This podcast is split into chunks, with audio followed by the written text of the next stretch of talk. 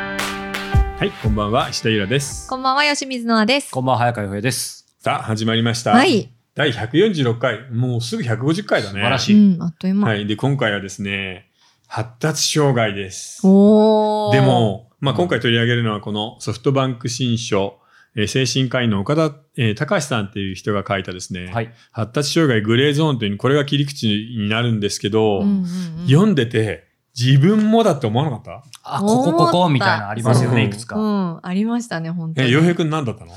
え、僕はですね、うんえーっと、あれです。同じ行動を繰り返すとうか、ん。へーあ、と、共感するのが苦手とか。うんうんうんえ、共感するの苦手パターンか。そこ、そ意ここれ外。そう、そう言っていただく、これ、これ、うん後で本編で話そうかなと思ったんですけど、僕、そう言っていただけるんですけど、うんインタビューとか、こういう仕事は、う。うんん仕事ではできるの。共感できるんだけど、そこ以外だと、もうこの人共感性ないなって多分、あの、納得してるプ分かラっイベたートスイのッチ人オフにして、うんプライベートで嫌になるともうしないのだね。でもそっちが本物っぽくないですかああ、なるほどな。最悪ですけどなるほど。はいえ、残念ノなアさがらんは私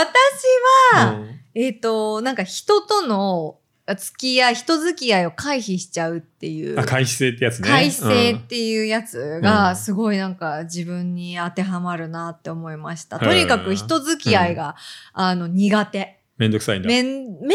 なんじゃなくて、うんなんか、なんかしちゃってんだと思うんだけど、何を私がしでかしちゃってるのか全く理解そでれはきいつなのい。間にか相手に切られるってことうんうんうん。そういうの結構あるへーあるあるマ。ジか超ありますい。きなり地雷も踏んじゃ、踏む前に気づかないんだ。気づかなへえ、意外だ い。ねあ。余計なことすぐ言うっいてややだっかぱら意言わ外れとるさ、し。二人ともごまかすのがうまい。うんだこってこの収録で、こでは出てないですよね。そう全く出てない地雷踏んでないよ。共感性ない感じし ないし、地は雷い踏んでないし。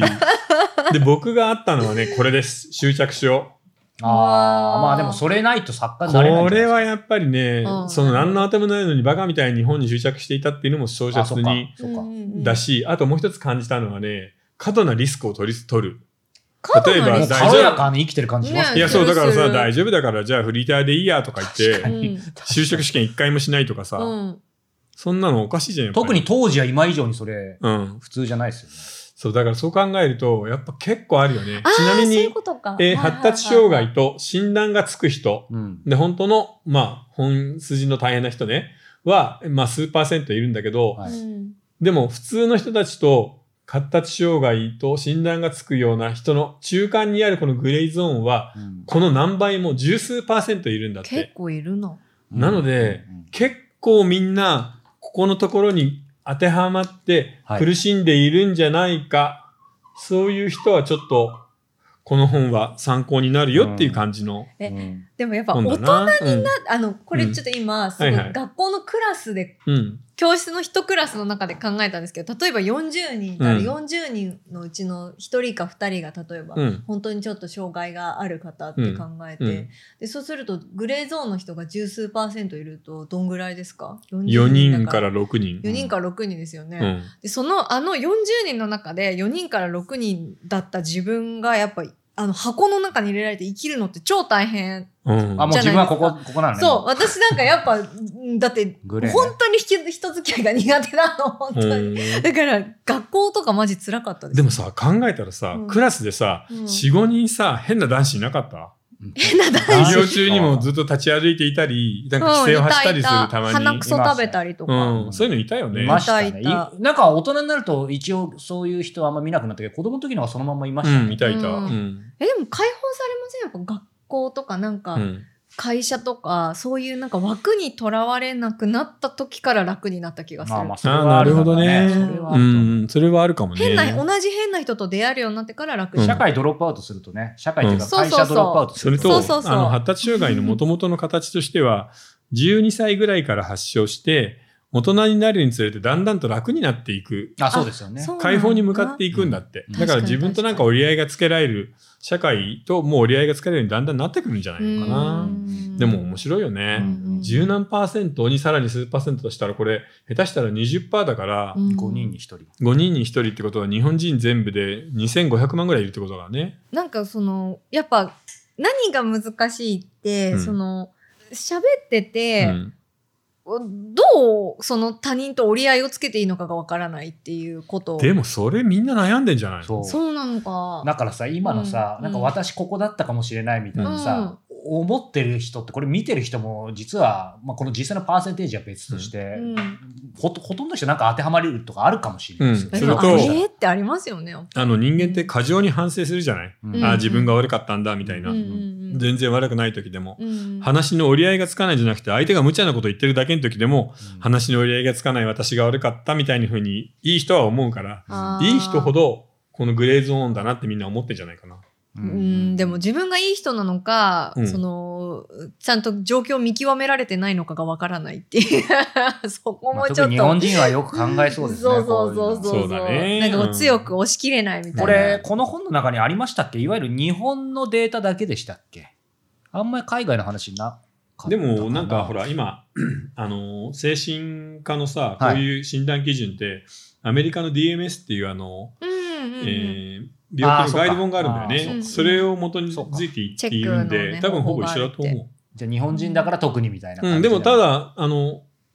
この人ね臨床もやっているは精神科のお医者さんなので自分の患者さんとか日本の状況のことを話してるんだと思うあよ、りました基よ本ね的に。うんななんか今の話でいくと、ね、まあちょっとステレオタイプですけど、特に日本人が、うんやっぱりさっきのは反省とかもそうだし、自分はみたいな、うんそもそもなんか明らかにとしては、こういうこと自体考えない。 別に欧米の人は考えないって意味じゃないですけど、うんだからやっぱ日本にはこの本というかこの切り口はやっぱりみんななんか刺さるだろうなってちょっとそう思いだますよねね今。確うかにん、っていうより発達障害グレーゾーンで聞いた時にああなんかやばいんちゃうんみたいなの考えるもんね。そうそうそう。うんうんでそこでまあねあの後で話出てくるかもしれないですけどなんかそこに入るとうん解決するかは別としてちょっとなんかある意味納得ほっとするみたいなうんのあるかもしれないですあね、のさ僕うん今から何年前だろうな56年前かなうんあの E テレでさ「えーハートをつなごう」っていあはいう障害者の人に出てもらううん番組やってたのよ、MC 司会を、うんうんうんそこで発達障害の人には随分たくさんあったから、うんいや実際大変だよなとは思うね、うんだから本当にあのみんな今これを見ている人はここでうんこっち側の人はなかなかいないと思うううんんあの僕が会って大変だった人は例えば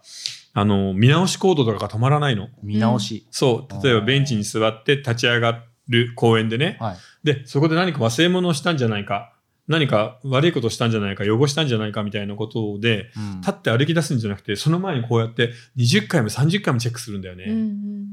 で家に帰って、まあ、そう不潔教師みたいなのがあるんで1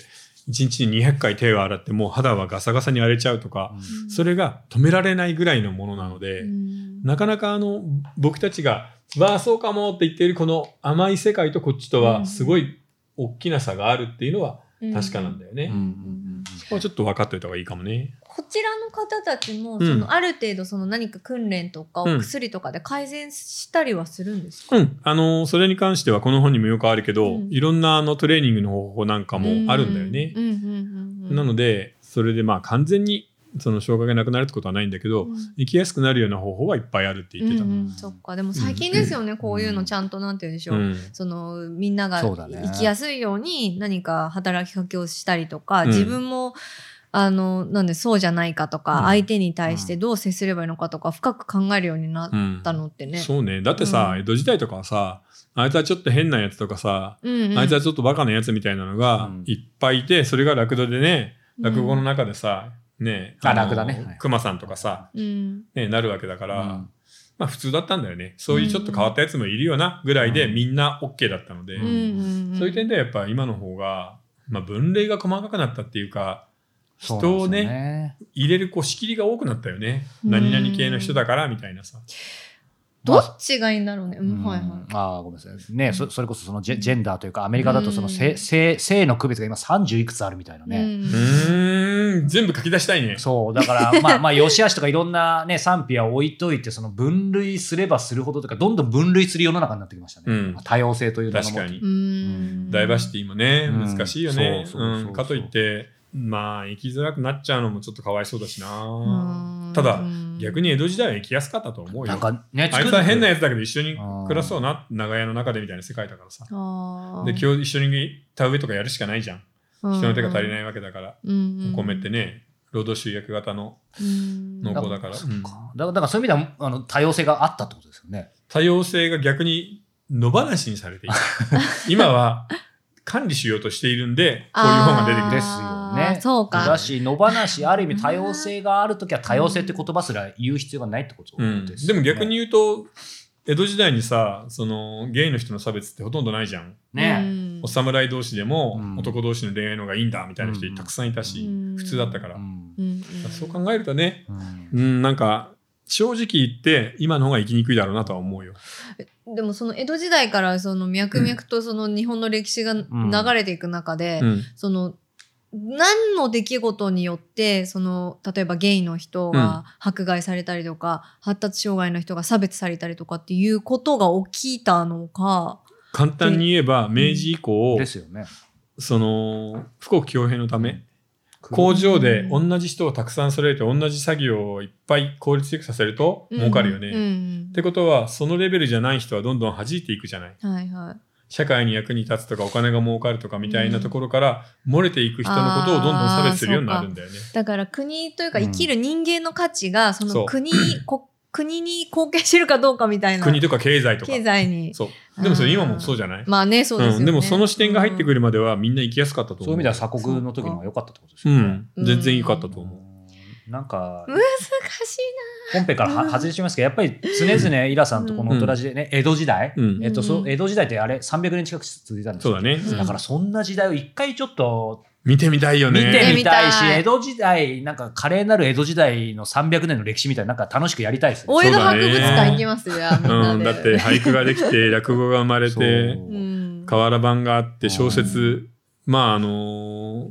すり物ね、あのー、版画なんかは漫画の世界だからね。うんそれが遠くの国の世界の話でもないし、うんね、300年ってってもまあ長い歴史で見ればつい300年前だから、うんそれが日本にあったってことやっぱり覗いてみたいよね。いや、すごいよね。だっうてん、いまだに落語聞いて、うわ、なるほどそな、う傑作だなっていっぱいあるもん面白い最ね近。また聞きました。うん面白いよな。さあまあ、というところでね、はいうんちょっとグレンゾーンの話もこれから本編入っていきますが、えーその前に、えーノアさんお便りとご質問をお願いしはいま。す。じゃあ、まずお便りいきたいと思います。はい。世界一孤独な日本のおじさんの終わっ回たで、ね。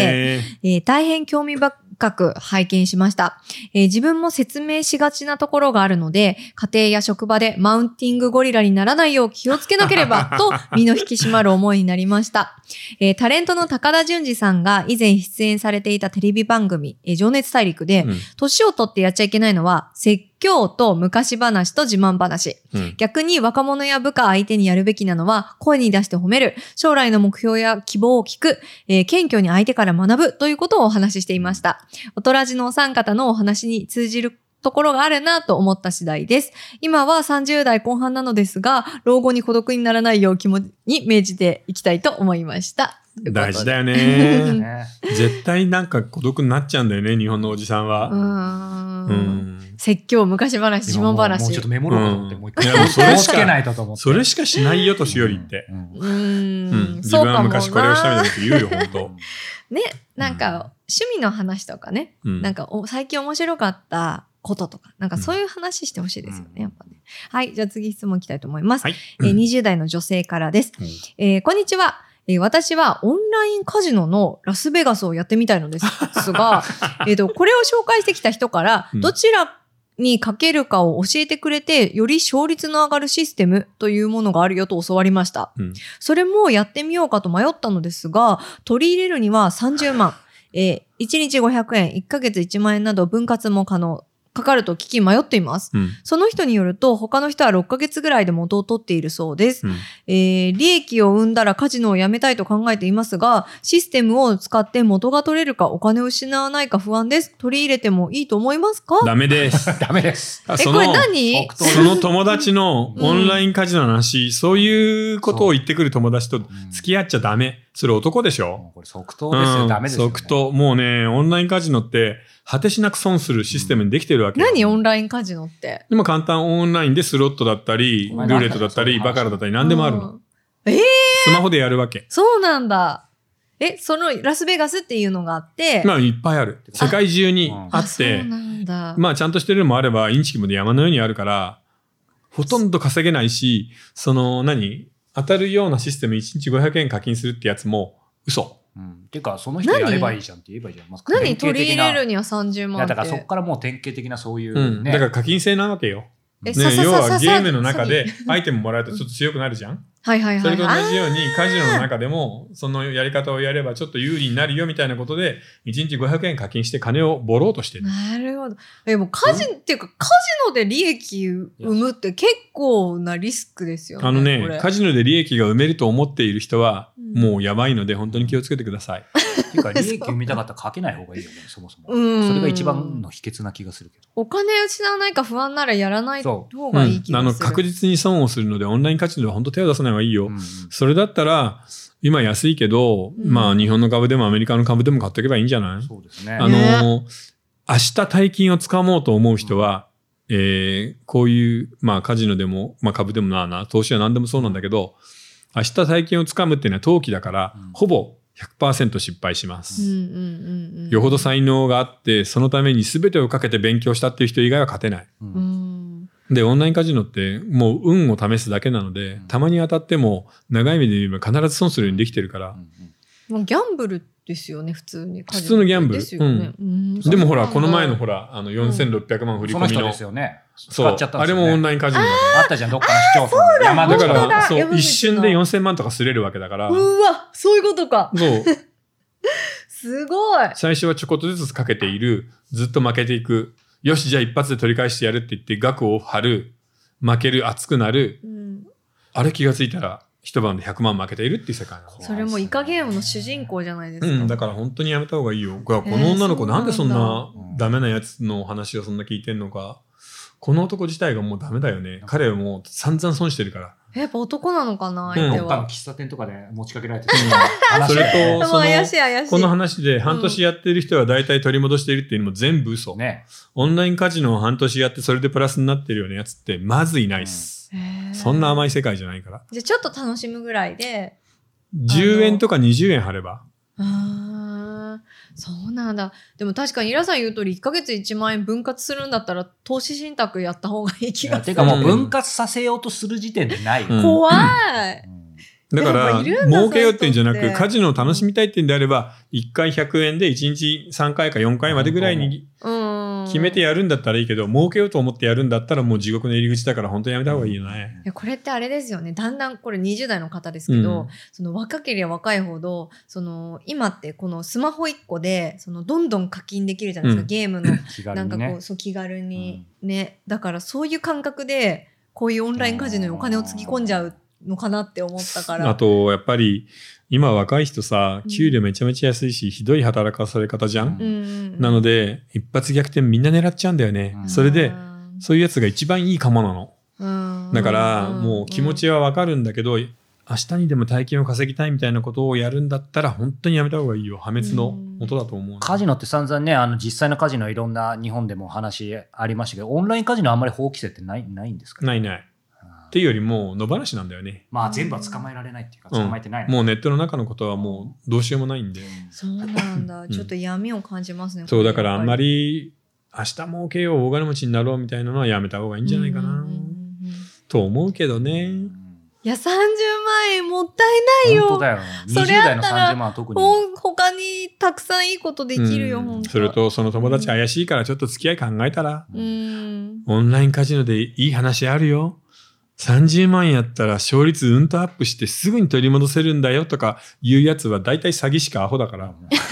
あでもそうですよね。うん、じゃああんたいくら稼いだのって 聞いそうてそこだよ額を教えてもらったら。そうだよちゃんと見せてほしいよね。うんねうん本ま当、あノーですね、基本的にね。うんうんはいはい。気をつけてねこれ1日500円だと1日500円なんか本買った方がいいですね、これね。うん30万円あったらねっていう。そうね確かにはい、ぜひ。はいさあ、えーこの後は、えー本編では発達障害グレーゾーン、えーいよいよ、えーより詳しく入っていきたいと思いますので、詳しくは、え4通りのご視聴方法をご覧ください。えー YouTube メンバーシップ、えー Apple サブスクリプション、ニコニコ動画、オーディオブック .jp、えーいずれかの方法でご視聴いただけたらと思います。詳しくは概要欄をご覧ください。うんそれでは後ほど。はい。